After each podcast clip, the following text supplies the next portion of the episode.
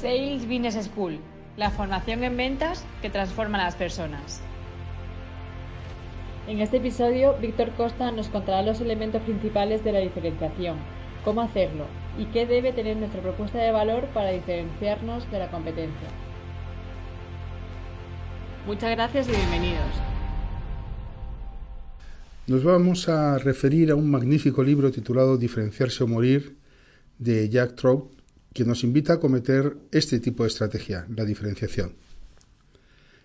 El objetivo de este tipo de estrategia es lograr una posición destacada en el mercado que genere una preferencia en la mente de los potenciales clientes de nuestros servicios, ya sean nuevos o en los actuales.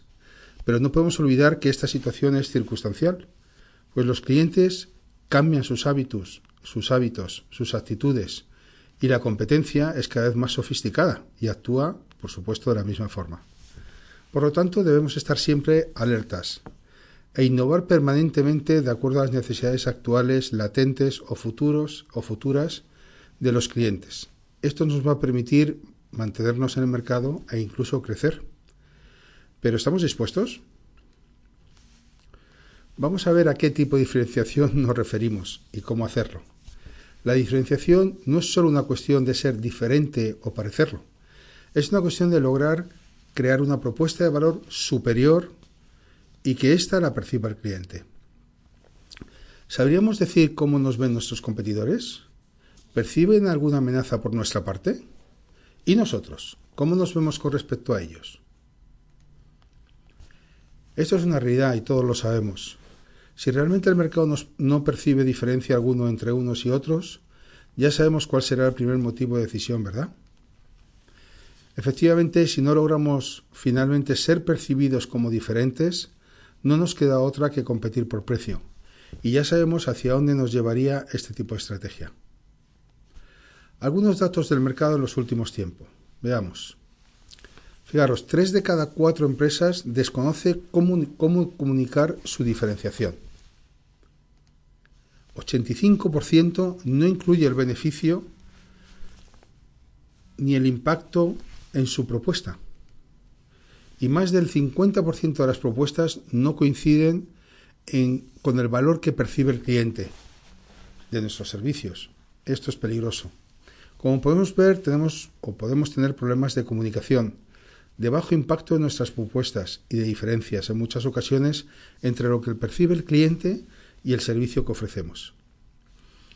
Como nos indica Michael Porter, referencia en dirección estratégica, las empresas tienden a igualarse, por lo que resulta necesario buscar una diferenciación que sea relevante para el cliente, es decir, que impacte en sus objetivos y en sus resultados. Hay dos principales razones para diferenciarse. Uno, la necesidad, porque necesitamos sistemáticamente crecer. Y dos, porque es una de las mejores razones para combatir, la estandarización o la comoditización de los productos. Si queremos continuar en el mercado debemos ser diferentes. Esto es lo que ya nos contaba Coco Chanel en sus aprendizajes en un mundo empresarial tan competitivo. Eso es un tema interesante, Muchas veces confundimos la comparación con la diferenciación. Nuestros servicios deben ser orientados hacia la diferenciación. De lo contrario, nos expondremos diariamente a la simple comparación de unas características con otras de nuestros servicios. Copiar características y funcionalidades en un servicio concreto teóricamente no es complejo, se puede copiar. Por lo tanto, nuestro foco debe estar orientado hacia la renovación e incluso reinvención de nuestros servicios de nuestra propuesta de valor para conseguir que sea percibida como única. Será también la mejor forma para que sea recordada y diferenciada con respecto a la competencia. No olvidemos que lo único importante es lo que percibe el cliente. El resto, la verdad es que no sirve para mucho.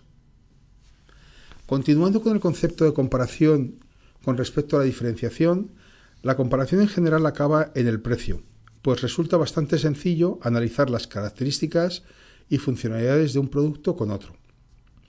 La idea, por tanto, es diferenciarse por valor.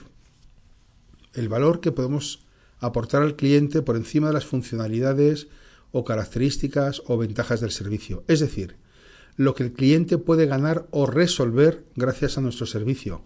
Y esto la verdad es que no tiene precio, o al menos es más difícil de comparar. Al final el objetivo es huir de la comoditización, de la estandarización, para que no nos comparen. Por ello apostamos por un enfoque que denominamos boutique, donde nuestros servicios están orientados hacia la especialización, hacia la personalización de un segmento concreto de clientes al que servimos y reconocen nuestra diferenciación. Lo que está claro es que el centro de gravedad en el mercado se está moviendo de un mercado generalista a un mercado más especialista.